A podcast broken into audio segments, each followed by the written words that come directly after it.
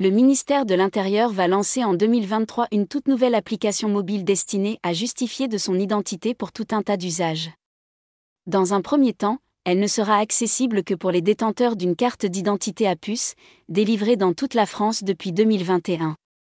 Le but premier de l'application France Identité est de garder la maîtrise de ses informations personnelles. Pour cela, il faudra disposer d'un smartphone doté d'une puce NFC afin de rapatrier les données présentes sur sa carte d'identité.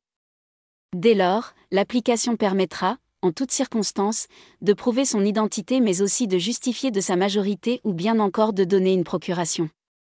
Mais d'autres usages sont également envisagés, comme s'inscrire sur les listes électorales, accéder à un document administratif personnel, au portail du justiciable ou à son dossier médical partagé, faire vérifier son identité auprès des notaires, faire une demande d'aide sociale ou une prédemande en ligne de Pax, inscrire son enfant à la crèche ou prendre part à une consultation citoyenne. À noter que cette application, ouverte à tous, ne sera absolument pas obligatoire.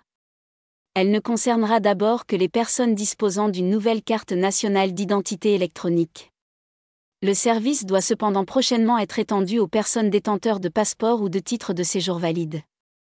Cette déclinaison dématérialisée de la carte d'identité dans le smartphone fait actuellement l'objet de tests sur Android et iOS avant d'être officiellement lancée au premier trimestre 2023.